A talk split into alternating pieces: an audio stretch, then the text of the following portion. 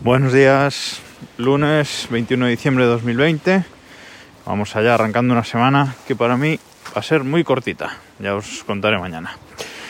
Hoy os quería hablar de una aplicación que está para iOS, iPadOS y macOS.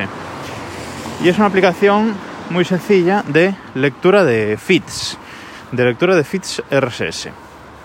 Eh, seguramente muchos abandonasteis la lectura de feeds RSS cuando cerró Google Reader, cuando Google cerró esa plataforma.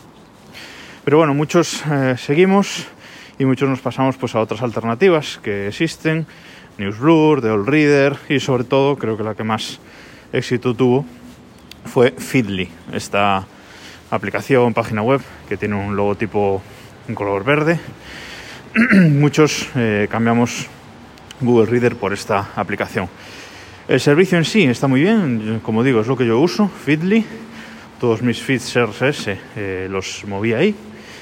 Pero la aplicación para, para el móvil no me gusta especialmente. Entonces, os voy a hablar de la aplicación que utilizo para, para leer estos feeds y es Reader, escrito Reeder, con dos eh, S inicialmente, que va por su versión 5. Esto es una aplicación de un desarrollador independiente, es un único chico en el que la desarrolla. Va por su versión 5 y cada nueva versión es de pago. Eso es así. Pero bueno, sacan una versión más o menos cada dos años. Yo creo que la compro desde la versión 1 porque para mí es la mejor eh, aplicación de, para iOS. También está Lyre, escrito Lire, y alguna otra que son interesantes, pero bueno, a mí la que más me gusta es eh, esta. Tiene esta versión 5, eh, está adaptada totalmente a las nuevas guías de diseño de iOS 14, con un montón de, de cambios con respecto a Reader 4. Es verdad que no son cambios radicales, y quizás mucha gente pues vea innecesario el, pasarse de la 4 a la 5, pero bueno, yo como digo, es un desarrollador independiente que me gusta eh, apoyarlo y siempre que salga una versión para ellos la, compro.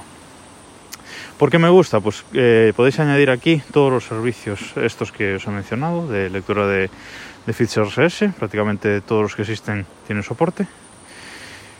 Y además podemos añadir servicios de leer después, como Pocket, Instapaper, etc.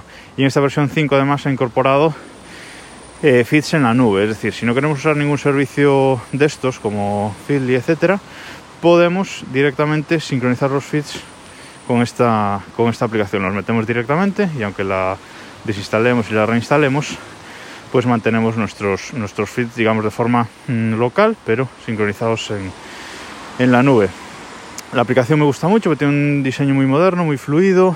Eh, podemos filtrar feeds solo leídos, feeds favoritos, artículos favoritos, etc.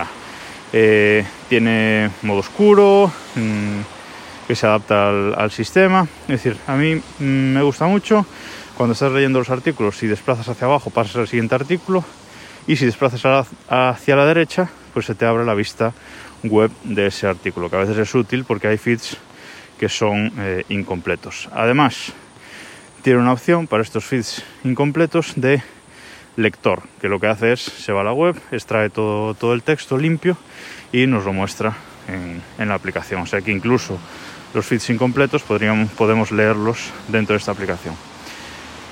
Bueno, es una aplicación de pago, ¿vale? Vale 5 euros, tanto en iOS como en iPadOS y la versión para Mac es más cara. La versión para Mac creo que son 10 euros. Yo la versión para Mac no la tengo, no la he comprado. En otras versiones sí la, sí la tenía, pero la verdad es que en Mac prácticamente no la uso, mm, porque los feeds los suelo leer en el móvil. Pero bueno, a mí me, compensa este precio. Es mi principal fuente de, información hoy por hoy, junto con Twitter. Son mis dos principales fuentes de información, sobre todo tecnológica así que me, compensa. Echad un ojo y me decís algo en arroba desde el reloj o en arroba Vidal Pascual. Nos escuchamos mañana.